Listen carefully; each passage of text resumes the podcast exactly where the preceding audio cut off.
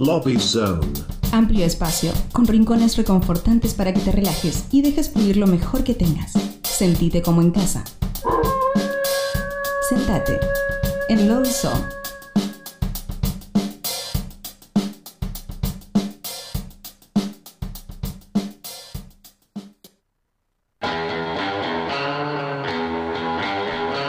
Muy bien, estamos acá en Nuevos Pero Rotos, episodio 181 y arrancamos con el primer Lobby Zone de la noche y le damos la bienvenida a Santiago Moraes. Bueno. Bienvenido. Muchas, muchas gracias, che.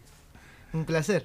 No, no, gracias, gracias a vos. Nosotros tratamos, y yo digo- hablo siempre en plural porque normalmente está mi colega Sole, que hoy está medio averiada, eh, pero nosotros tratamos de arrancar todas las entrevistas de la misma manera porque somos muy originales y preguntamos nombre y colegio. Bueno, eh, yo a colegio fui a, a dos. Así que, bueno. Mi nombre es Santiago Moraes. Este colegio eh, empecé en el Bellas Artes, en la Manuel Ah. Belgrano. Mirá, Terminé en la Avellaneda, Nicolás Avellaneda, en Palermo. mirá. Bueno, acá, local, acá casi, Sí. por acá cerquita. Sí, Buenísimo. Bueno, te conocimos un poquito más. Muchas gracias por haber estado. encantado. bueno, Bueno, no, contanos cómo empezaste con la música. ¿Cómo, cómo fue tu inicio? eh, escuchando música primero, sí. Este, le- desde chico ya eh, me me gustaba mucho la música, conectaba mucho con la música y, y, eh, bueno, justamente cuando empecé a ir al, al- cuando entré al secundario, este, yo vivía en Palermo Viejo, lo que ahora es Palermo Hollywood, Sí. que Era viejo, aparte, se veía viejo, porque Era- eran las caseronas, las casonas claro, esas. era otro barrio. Era otra cosa. Este, es como si le hubieran construido un barrio encima, básicamente. este, y, y bueno, y, y me mandaron, me mandaron, no, bueno, eh, yo elegí ir a un secundario de Bellas Artes en, en La Boca. Claro. Entonces tenía que tomar eh, el 93, que tardaba hora y media más o menos, hora 45 en llegar allá.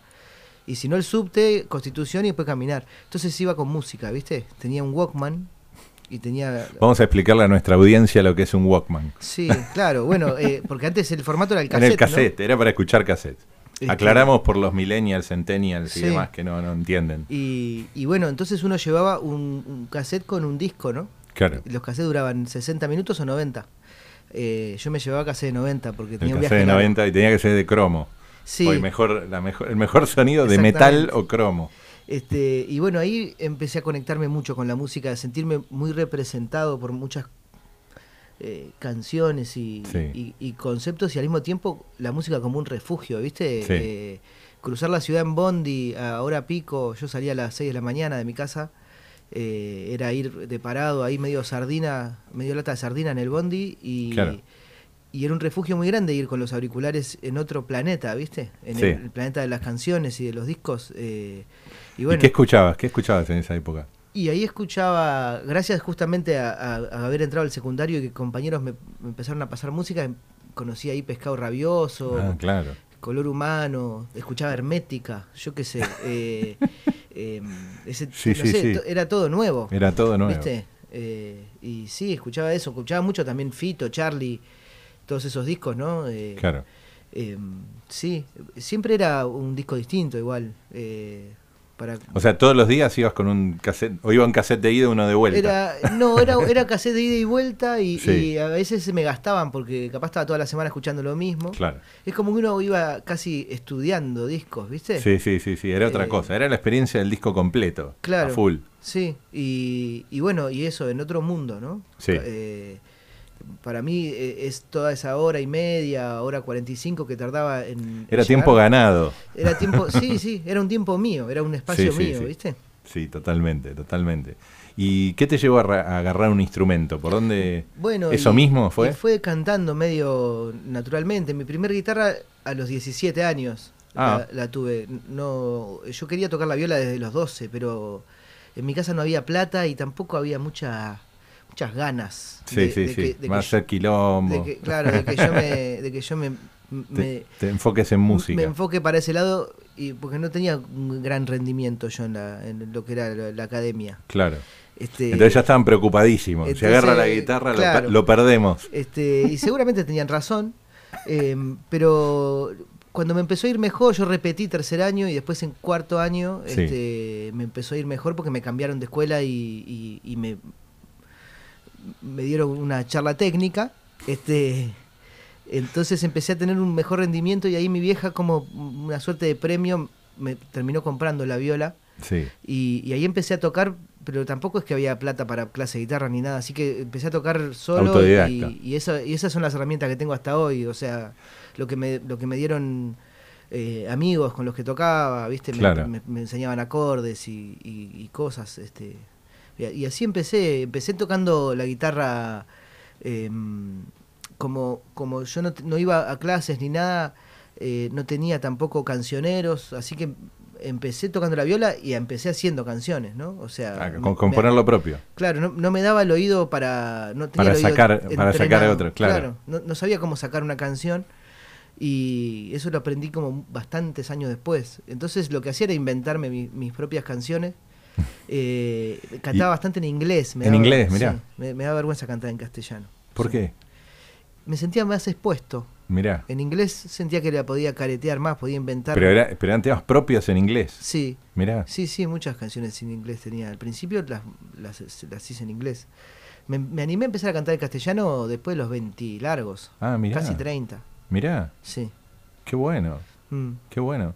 Porque yo conozco varios, una amiga cercana que hace eso, que es como que a lo mejor la melodía, mm. el, encararla de la composición de melodía, empieza balbuceando mm. cosas en inglés, porque a veces es como un idioma más simple o por, por deformación de oreja, ¿no? Para encontrar una buena melodía y después recién lo traducís. Eh, Charlie García compone así.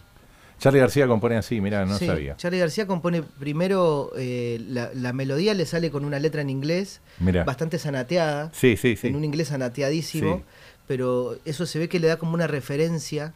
¿no? De por dónde quiere ir. De que esto suena bien, porque también es la música que, que, estamos copiando, ¿no? De alguna forma, sí. Como que hay, hay un, una una mixtura de, nuestra tradición musical, pero que tiene muchísimo de, lo que sale de Estados Unidos y de Inglaterra en los 60. Tal cual. Entonces, eh, es, esa es la referencia, ¿no? Y, bueno, supongo que por ahí es como un lugar más cómodo cantar en inglés, que uno se parece más a sus ídolos ahí. Y, el dominio del idioma, pues la rima no es, digamos, una cosa es balbucear y otra cosa es trasladarlo a una letra que tenga rima, que diga. Bueno, eh, yo escuché música en inglés toda la vida y aprendí inglés a través de la música, a través de la traducción de las letras, y aprendí a cantar en inglés antes que en castellano, entonces eh, no, tengo problema en hacer canciones en inglés. De hecho, me resulta bastante fácil porque hay lugares muy comunes a los que se puede caer y que nadie se da cuenta que es un lugar común igual porque queda canchero igual. Queda bien, claro, queda bien, al ojo, al, al oído, más que al ojo. Al oído queda, queda bien, claro, claro. Mm. Y, y, y, y, digamos, ¿siempre lo encaraste solista o arrancaste en banda? ¿Cómo fue? No, no, arranqué... Eh, primero, eh, yo no, no, me decidí a vivir de la música hasta los... después de los 30. O sea, yo cuando, cuando decidí dedicarme a la música, yo ya tocaba en Los Espíritus. Claro. Y eh, no vivía de la música para nada, no ganábamos plata con, con, lo que estábamos haciendo, pero sí teníamos muchísima pasión por lo que estábamos haciendo y, y sabíamos eh, eh, estábamos convencidos de que, de que lo que estábamos haciendo era algo que estaba bueno, al menos a nuestros oídos, y entonces que valía la pena como eh, seguir, seguir haciéndolo y, incluso hacer determinados sacrificios, ¿no? Em, pero antes de eso, no, a mí, yo no sentía, no me sentía músico, o sea, no era una necesidad. Tocaba la guitarra en mi casa. Claro. Ni siquiera una necesidad, era algo que me gustaba hacer. Yo, yo qué sé. Ah, yo, pero no lo presentaba, no te tocabas en vivo todavía, era todo, todo interno. Tuvimos una bandita en algún momento. ¿Banda punk? No, era punk, pero, pero la actitud. Pero tenía bastante, sí, bastante de punk rock porque, porque eran acordes muy básicos, melodías muy básicas, eh, tenía bastante influencia de los Pixies. Claro. Este, que es una banda una banda bastante eh, punky. punky claro que, lo transformó y lo popeó un poco al punk pero que viene por ahí de new wave y todo eso. Este eh, teníamos una banda eran todas canciones en inglés eso habrá sido como a mis 23 24 años. Este pero que tampoco era una banda de, de- de juntarnos cada tanto los fines de semana a, Claro, a, a descargar. y a, descargar. Sí, yo qué sé, yo nunca jugué al fútbol ni, ni, hice ni- ni nada de eso. Hay gente que se junta los, los miércoles en la canchita, nosotros nos juntábamos en la A sala. tocar. Claro, y, a tocar, tomar cerveza y, tener nuestro círculo de amigos ahí. Y- Claro. Y, era eso, pero no, no había ningún ninguna meta se- No, no, no. seria ni, ni nada por el estilo. Y después eso, eh, de hecho, lo- yo lo, lo abandoné y, y lo retomé recién cuando, cuando me incorporé a los espíritus, unos cuantos años después. Mira. Este, yo O sea que no, no, no hiciste música en, en- en los 20. Sí, en mi casa, un Claro, poquito. pero nada, nada. Pero nada, nada que o sea que todas esas primeras canciones no están. ¿Las llegaste a grabar? ¿Llegaste a hacer na- en algo? cassettes. En las En- tenés, en- tenés las. En cassette grababa algunas la- cosas sí. este, que no sé ni dónde están. No, no, no, La verdad que no tengo ni puta Son idea. tesoros guardados. Pero tampoco son tesoros, dejate joder, no son tesoros, son, son unas cosas ahí. Es para el, para el Eh, próximo disco inédito. que- lado no, deja, deja que eso quede inédito, no pasa nada, son este son, son, son los primeros pasos, ¿viste? Sí, sí, sí, son buenísimos. Este- Yo, yo los disfruto eso. Y está. A full. mm. A full. Che, bueno, eh, ya que venís armado de guitarra, Mm. este, Sí. para tocar en la primera, ¿cómo se llama la obra? Bueno, eh, estoy eh, haciendo todas estas notas que, que vengo haciendo muchas notas, ¿viste? Eh, y eh, es porque saqué un disco ahora hace el viernes pasado, hace no sé cuántos días pasaron, pero cuatro Sí, o cinco días. Menos de una semana. Este, Casi un mundial. Y así que te, te canto una de ese disco, Dale. eh, pero en una versión alternativa, porque eh, Excelente. ese disco es un Exclusivo Nuevos Pero Rotos. exclusivo, claro, porque ese disco es un disco con banda, ¿no? Claro. Y acá no, no está la banda, así que hago otra Les versión. mandamos un saludo igual a la banda. Claro, por supuesto. ¿Cómo se llama? La canción se llama Guidai. Guidai es el nombre de mi sobrino. Y se la hice cuando lo conocí, cuando era un bebé. Y esto es quizás con armónica así.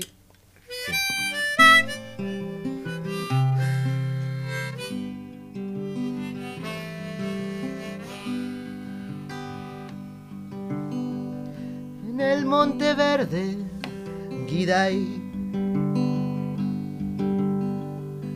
Olor a pino.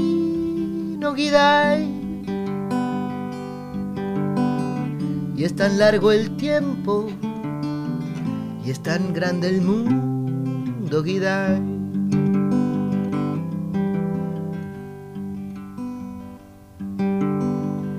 Una piedra me habla, Guidai. No dice palabras, Guidai.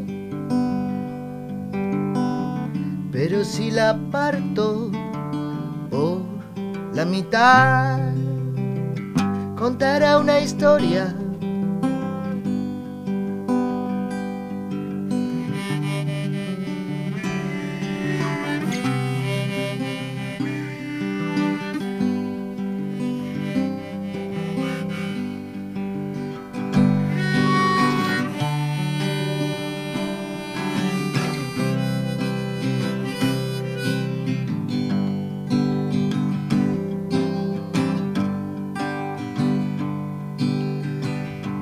Sé el destino, Kidai.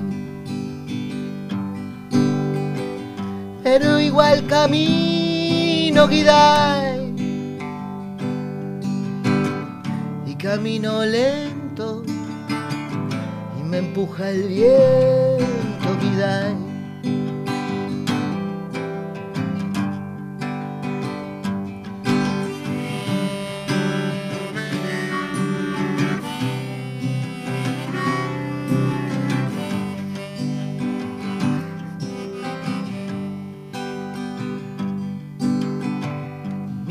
Las estrellas, Kidai.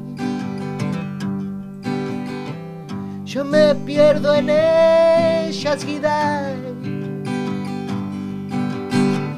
No te pongas serio, es solo un misterio.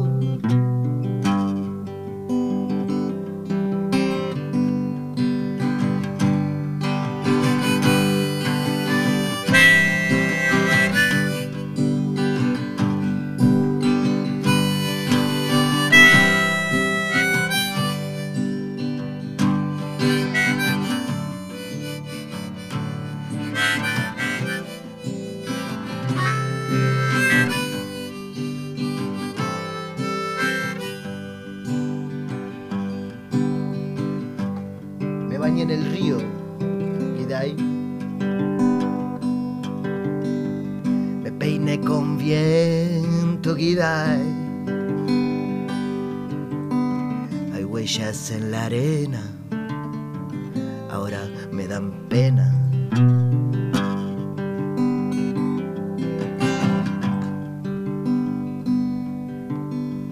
Caminé un camino, Kidai, que no me convino, Kidai, y quemé los puentes apretando los dientes.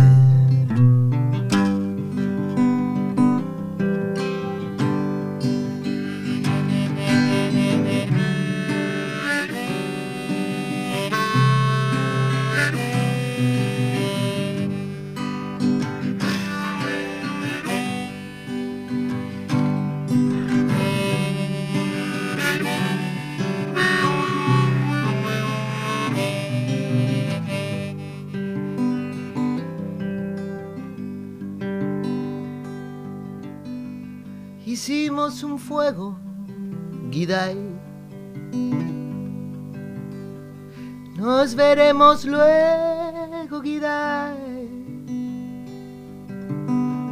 Porque en algún punto caminamos juntos.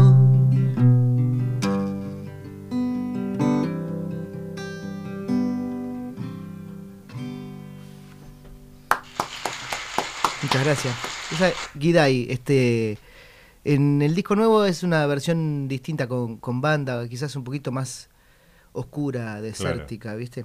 Pero está, está, tie- tie- tiene una emotividad muy fuerte, digamos. Está- Sí, eh, bueno, es una canción Es con amor. Como, como todas, ¿no? Hecha, hecha con amor. Che, contanos entonces eh, cómo fue este. eh, ¿Este es tu segundo disco? Este es mi tercer Tercero, disco. tercero. Mi primer disco eh, lo hice en 2011 y lo publiqué en 2012 a través de Bandcamp. Sí. No existía todavía. Bandcamp es eh, una masa. claro. De, de lo mejor. no- todavía no existía para, al menos para mí, para, para la industria nuestra, sí, no, no estaba Spotify, ¿viste? Eh, Claro, no, no, no. Era, era publicarlo afuera, era toda una historia. La manera era como, subíamos este, a Bandcamp y a YouTube, Claro. y esa era la forma de difundirlo, este, por supuesto de forma totalmente independiente y, y- Y autogestionado, sí. claro, eh, y, y bueno, después el segundo ¿Cómo se llamaba el primero? se llama Las canciones de Santi, Las canciones son. sí, Eh, que es un disco grabado en, eh, muy caseramente, con una laptop así como la tuya, Sí. eh, con el, yo no tenía placa de sonido ni micrófono ni nada, entonces lo grabé con el micrófono que viene en la laptop para hablar por Skype, ¿viste? Sí. Que es un, como un, Eh, sí, sí, sí, sí. Tenés que estar cerca, aparte. Claro, le cantás a la computadora, Mirá. a la pantalla. Eh, y bueno, sí, lo grabé así con un programa que se llama GarageBand que viene con, Claro. con las Mac. Con las Mac, sí, Sí. sí, sí. Este, Bueno, ahí tiene loops, tiene un par de cosas. No- Claro. No, no, es ultra evolucionado, pero tenías cosas. Sí. Tenías herramientas, digamos. ¿no? Sí, sí. De todas formas, ese, ese disco no tiene ningún. No, no utilicé los loops, eh, sino que es todo gra- lo grabé todo yo. Sí. Este es el disco más, más solista que tengo porque grabé todo, absolutamente todo yo. Después hi- hice un, un EP de tres canciones que se llama Los Boliches. Y después hice el segundo disco largo en 2019 que se llama Transeúntes. Y este es el tercero, Hogar. Hogar. Mm. Qué bueno. ¿Y qué, qué de- de- desde, la, desde la Mac con Mm. GarageBand hasta Hogar? Mm. ¿Qué, qué, qué recorrido en, en estudio, sobre todo, en lo de grabar? Pasaron este eh, pas- eh, una vida pasó. Claro. O sea, es otra vida. Eh, el, el que grabó el, eh, el primer disco es otro. Es otro. Bueno, Es otro. en esencia, en esencia es el mismo, pero, pero ha pasado mucha agua bajo el puente, ¿viste? Claro. Y em, bueno, en, en- en- en todo este camino de, ya son 10 años, ¿no? Y eh, un poco más, 11. 11 años, este bueno, aprendí a grabar en estudios, ¿no? Y Sí. aprendí- me, me fui transformando en, eh, profesionalizando en la música, ¿no? Eh, Claro. Yo cuando grabé aquel disco no, no, era para mostrárselo a los amigos nomás. Eh, no, no era de hecho, no tenía banda. Yo armé mi banda Transeúntes, la armé en 2013 para presentar, para presentar el disco. Este, con, con músicos amigos también. Eh, Mm. Transeúntes se llama Transeúntes la banda eh, porque los músicos varían Varían. todo el Está- tiempo. están de paso. Claro, están en tránsito. Este, Sí, sí, siempre sí. variaron.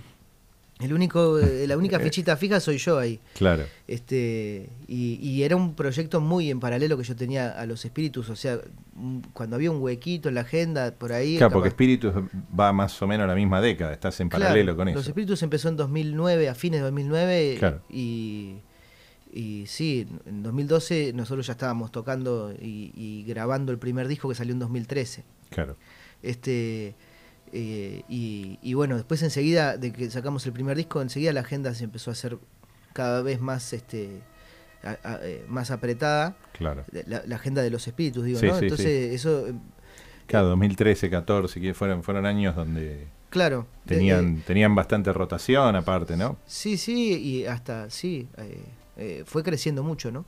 Em, entonces, bueno, eh, cuando había algún huequito yo metía algún recital con, transeúntes que, eh, por ejemplo, eh, transeúntes ha, eh, tenido muy variadas formaciones. Eh, había gente de la Ricky Ricky Tabe, por ejemplo, Juanjo Harerbach, este, estaba el Coronel Pali, estaba Vero Cid, tocaba, Vero Cid tenía una banda que se llama Yo Te Amo, había violín, estaba mm, pasó como guitarrista, por ejemplo, Nicolás Miranda de- de Las Edades, Claro. y después también toqué con los Blue Jeans, eh, los Blue Jeans, la banda de Tomás Vilche de La Plata, eh, que, que me- se aprendían mis canciones y, y me acompañaban a mí cuando yo tocaba en vivo.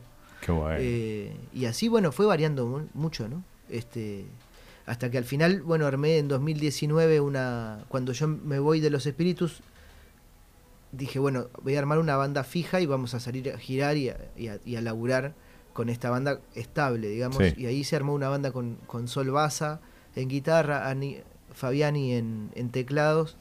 Este, la última formación era Sol, ah, Sol en, en guitarra, Ani Fabiani en teclados, Ale Naboa, que había estado en las diferencias antes en el bajo. Francisco Paz y Fer Barrey. Francisco Paz y Fer Barrey, ambos tocaron en Los Espíritus conmigo antes, ¿no? Claro. Este, El percusionista, ¿no? eh, eran ambos percusionistas de sí. Los Espíritus, claro. Este, y bueno, esa era la, la formación fija. Y después, después de la pandemia y todo, todo aquel quilombo de, de- en donde... Quédate en casa. El quédate en casa. Claro, en donde ahí ya se nos cortó la posibilidad de, de continuar con ese proyecto porque no podíamos vivir. No, no, no. Eh, cada cual empezó a, a buscarse la vida por otro lado y, y, en, y yo estuve desconectado todo 2020 y 2021. No, básicamente no toqué la guitarra, no, no hice nada re- relacionado con la música, laburé de otra cosa. Claro. Este, y a fines del, del 2021 eh, nos juntamos de vuelta con, con transeúntes porque yo quería, yo me, me di cuenta de que la banda estaba desbandándose, ¿no? Porque había uno que se iba a laburar, eh, había un par que se fueron a, a laburar a Europa, ¿no? Y, y otros a laburar por acá, pero y eh, nada, cada cual eh, buscándose su, Sí, sí, sí, encontrando Su historia, la- ¿no? su camino. y, eh, pero yo quería tener el, el- el- una banda que sonaba muy bien en vivo, entonces quería tenerlo registrado. Entonces por eso eso fue un poco el origen de, de este disco de, de Hogar. Claro. Eh, ¿Y dónde lo grabaste al eh, final? En, en realidad el, el- el primero, el, el origen del disco, eh, antes que grabar con Transeúntes, grabé, eh, me, me fui a Córdoba a visitar a mi amiga Rudy, que toca allá. Ella tocaba con, es solista, pero tocaba con, con una banda. A Rudy. Nosotros la entrevistamos a Rudy. Seguramente, sí, sí. sí, sí. eh, Rudy Sí. es, muy Eh, buena eh, ca- cantautora, pianista. Sí, sí, sí. Eh, y ella tocaba con Nautilus, una banda de Córdoba. Y fui a, a pasear a Córdoba Capital yo. eh, y eh, Rudy me dijo, che, tengo un, unas horas en, en un estudio que ya las pagué y que no tengo nada para grabar. Te las cedo y grabá lo que vos quieras. Te acompaño yo con mi banda y grabás lo que vos quieras. Y ahí, bueno. y ahí grabamos algunas canciones que se las pasé en el momento. Sí. Eh, en el momento de grabar, ellos no la conocían, pero se las, se las pasé, las sacaron divinas, hicimos unas versiones y ahí fue la primera grabación. Después vine a Buenos Aires cuando terminó ese viaje y grabé con Transeúntes en el CC Richards, que también grabamos tocando todos a la vez. Eh, y después de eso me fui a Uruguay ya con, con transeúntes semi desarmado y sin, sin un rumbo claro. Me fui a Uruguay, me llevé la guitarra y me, pues, me puse a recorrer los distintos barcitos que hay en las diferentes playas por allá en Sí. Rocha y todo eso en el este. Eh, y me quedé desde diciembre del 2021 hasta mayo, más o menos, de este año, Mira. tocando por allá. Y en ese camino, de- eh, fueron cuatro o cinco meses que estuve allá, en ese camino conocí muchos músicos, ¿viste? Eh, y de hecho empecé tocando solo y terminamos siendo cuatro en el escenario. Claro, claro, y se iban sumando. Se iban sumando percusionista, guitarrista, coso. Y, y entonces la tercera parte del disco, de, la tercera parte de Hogar, lo- la grabé allá. Ah. Y, y ahí se mete mucho la. Tanto mi gusto por la música uruguaya, como también yo me saqué la- las ganas. Yo hace años que quería grabar con músicos uruguayos Claro. eh, algún ritmo un poco más candombero o, o alguna milonga. Y bueno, eso Sí, sí, sí. Aparte ellos la en este tienen a disco. flor de piel. Totalmente. espectacular. Claro, es, es de ellos ese ritmo, básicamente. Claro, claro, claro, sí, sí, sí, totalmente. Sobre todo, a, a mí me encanta el bueno, por la percusión, ¿no? Me encanta el candombe en particular. Totalmente. Este, pero bueno, un segundo tema que tengas ahí en Bueno, la- picando en eh, punta. Te, te puedo cantar la, mm, la- una canción que grabamos en Uruguay, La Milonga del Dedo. Milonga del dedo. La grabamos en un. En, en el sótano de un jardín de infantes, donde mi amigo Patuco López tiene un. Un estudio improvisado ahí en un sótano de- del jardín. Teníamos que. Teníamos que grabar después de las 6 de la tarde, que se iban los niños, ¿no? Porque Claro, si no estaban claro. ahí, correteando.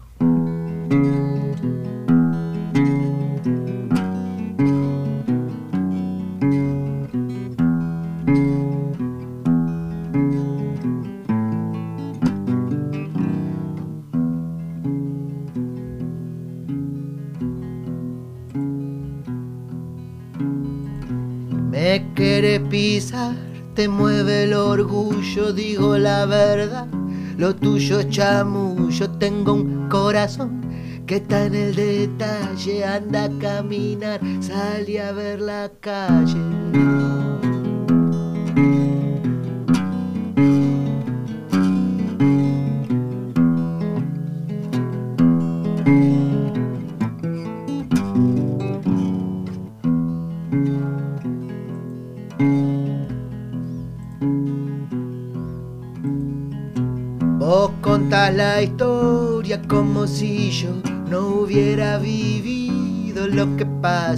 Antes que dejarte que me haga mal.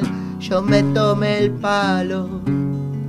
No, no se tapa el sol con un dedo sucio. No se tapa el sol tan así nomás.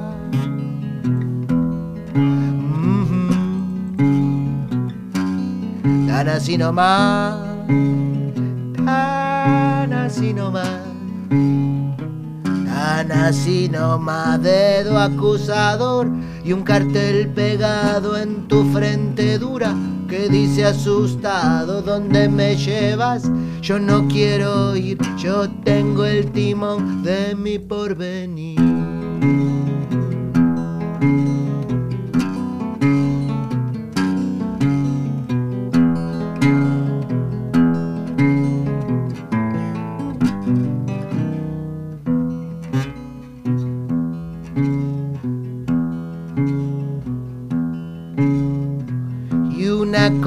Más que quedó pendiente, esto lo sé yo, lo sabe la gente, no fue un gato negro que se cruzó el que desató lo que nos pasó, no, no se tapa el sol con un dedo sucio, no se tapa el sol tan así nomás.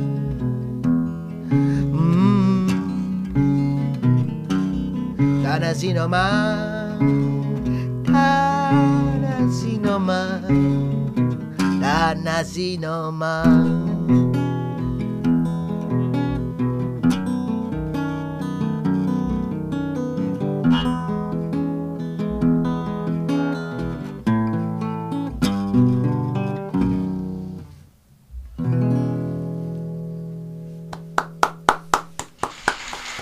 al dedo. Milonga del dedo.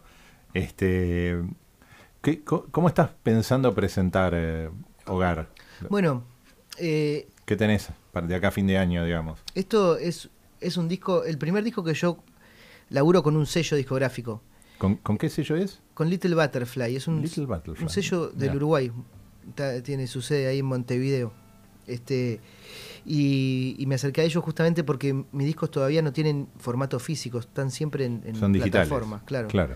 Y mm, eso no es este, una realidad tolerable para mí. Ah, no, vos necesitas el físico. Totalmente, sí. Necesito que exista, que yo lo pueda tocar. Claro. Este, Les explicamos a la, a la audiencia más joven lo que eso significa. No, sí, eh, para mí es importante eh, que, que exista en, en el mundo real. Eh, Sí. eh, Es una obra que yo estoy haciendo, ¿no? Y, Y, y- y que tiene que tener un testamento. que tenga físico. cuerpo, sí, claro, sí. Claro, eh, entonces, bueno, me acerqué al sello y la mejor, la verdad que es un sello que yo estoy re orgulloso de, de- de formar parte de su catálogo, eh, porque me parece que es un sello buenísimo de... de, de- no, no solamente eh, a nivel local, ¿viste? Eh, a nivel regional me parece que es de los, de los mejores sellos que, con los que me podría haber asociado, Qué bueno. por la música que editan, ¿no? Claro. Este, y, mm, y entonces, ¿a qué voy con todo esto? A que, claro, eh, yo publiqué el disco, ya está en, en plataformas, está en YouTube, está en iTunes, en Spotify, en Deezer y todas las cosas. Sí. Pero lo voy a presentar cuando tenga su, su edición física, que eso va a ser el año que viene, en- por abril, por ahí. De cualquier manera, yo sigo tocando. Claro. O sea, yo eh, toqué el lunes pasado en Ladran Sancho y ahora el, el sábado voy a tocar en Padua, en Finisterre. En Finisterre. Claro Sí. que ahora abrió de nuevo. Sí, Qué bueno. finalmente Finalmente. abrió de vuelta. este Y, y después el Gran lugar, le mandamos un abrazo. Pero allá. claro, Sí, eh, eh, sí, ¿Te van a grabar? ¿Vas a, vas a editar disco en vivo de- Ay, grabado en No Finisterre? sé, pero ya tengo una... una Porque ahí va, viste que gra- se graba muy bien ahí. Sí, y tengo una grabación de, de transeúntes en vivo en Finisterre que Claro. está divina. Sí, que la, la puse en YouTube, en mi- creo que en mi canal de YouTube está. Mira. Este, em, y me voy a Uruguay ahora el 5 de diciembre, así que voy a estar tocando por allá. Yo estoy tocando así, en este formato de guitarra y voz, y siempre algún amigo se suma y, y toco con, con percusión o con Claro. otros instrumentos, pero, pero me voy manejando así, este, viajando con la guitarra, ¿no? Em, pero sí, va a haber una presentación oficial que se va a hacer el año que viene, por eso mismo todavía no estoy anunciándolo porque... No, no, no, no. Falta bastante. Bueno, contá con nuevos Y- pero rotos para el anuncio, para, para difundir y, y- y nos pasás flyer, agitamos todo. Claro. Todo como corresponde, como programa programa que es para difundir artistas. Pero claro. Che, eh, nosotros, norma- normalmente mi colega Sol es la que toma la voz cantante en esta parte del cierre de la entrevista, pero nosotros, yo lo único que me animo es hacer una pregunta de lo que ella llama el cuestionario roto Ajá. que es este, una serie de preguntas donde apuntamos más a conocer a la persona y ya el del músico hablamos hasta este punto. Pero la única pregunta que yo me animo a hacer es que estamos en nuevos pero rotos. Entonces, ¿cuál sería tu parte más nueva y cuál sería tu parte más rota? Por donde por donde surja la respuesta está bien, no hay, no hay bien o mal. Eh, mirá, me da una gana de decirte una, una cosa escatológica, ¿viste? ¿Sabés que tengo roto yo? Pero bueno, no te voy a decir eso. Este, Como puedes decir como todos. claro. eh, le- no, eh, la parte más nueva que tengo, yo creo que es esta, que, que, que de, de estar cantando y viajando, este por todas partes, ¿no? Es Sí. algo como que yo no, no lo había hecho nunca solo, ¿no? Si bien lo hice muchos años con los espíritus, nunca había hecho esto eh, completamente solo, eh, aventurarme En la a, aventura total. a vivir así, de esta manera nómade y, Sí. este, y, y habitando esa soledad y, y al mismo tiempo habitar la soledad lo que me, lo que me da es que empiezo a generar conexiones con gente nueva constantemente, ¿viste? Y eso me, me está resultando muy estimulante. Claro. Este, la parte más rota que tengo es cuando después que me tomo la, la, la, la quinta latita, por ahí, la, sexta, Sí, sí, sí. Empieza- Las decisiones que empiezan después. empieza a aparecer, claro, es que la, la decisión que, que tengo después siempre es la misma, que es comprar otra más, hasta que ya llega un momento en el que eh, es la versión más rota que vas a ver de mí. Claro, claro. Bueno, este, está, está clarísimo, así que gracias por participar en Nuevos Pero Rotos. Este, y, y para el cierre teníamos, perdóname, mientras, mientras busco el tema, eh, Mm. ¿dónde te encuentran en redes sociales, canal de YouTube? ¿Qué, qué, qué busca Eh, la tienen gente? que poner mi nombre nada más, Santiago Moraes. Santiago este, Moraes. Y ahí estoy, en Instagram, en, en YouTube. En YouTube hay muchos videitos tocando en vivo.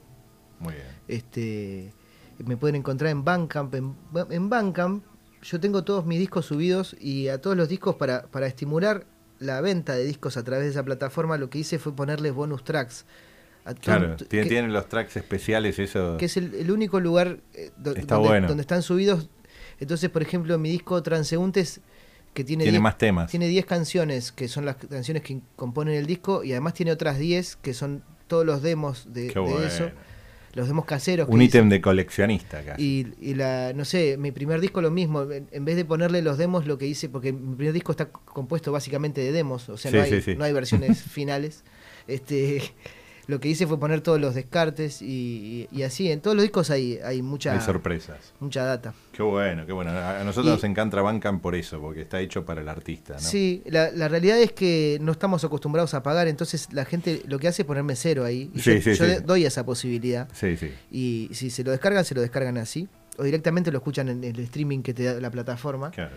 Pero bueno, también sí- viste que el streaming de Bandcamp es de alta calidad. Sí, O sea, sí, está claro. bueno, está bueno. Es un Está- WAV, escuchás un WAV, digamos. Ta- no, no, claro, exacto. No está Y- comprimido como Y cuando lo descargas también es, eh, te Sí, puedes cargar un archivo de alta calidad.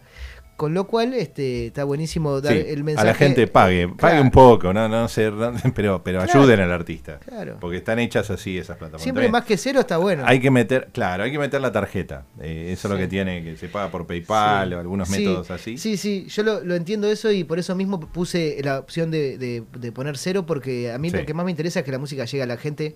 Tal cual. Este, si hiciera esto por el, por el dinero, no, Sí, lo, sí, sí, no sí, lo sí. estaría haciendo. No, tal cual, tal cual. Se entiende totalmente. Bueno, entonces lo buscan a Santiago Morales en las plataformas electrónicas por todos lados, pero especialmente buscan en Bandcamp.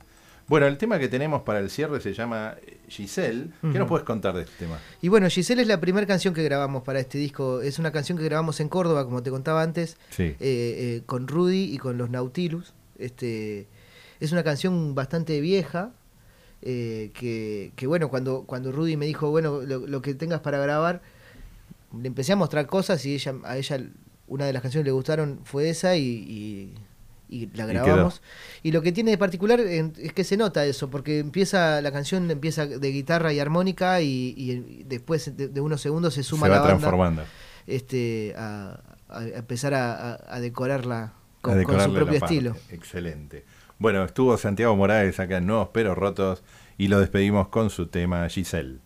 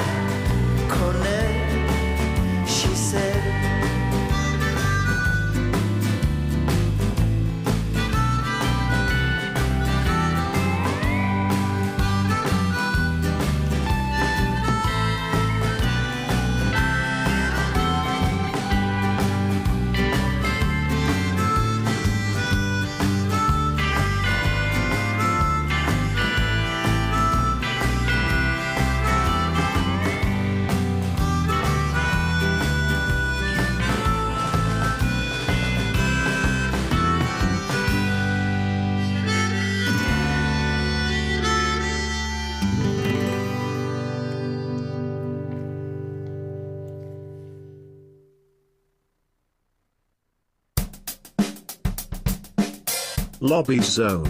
Amplio espacio, con rincones reconfortantes para que te relajes y dejes fluir lo mejor que tengas. Sentite como en casa. Sentate en Lobby Zone.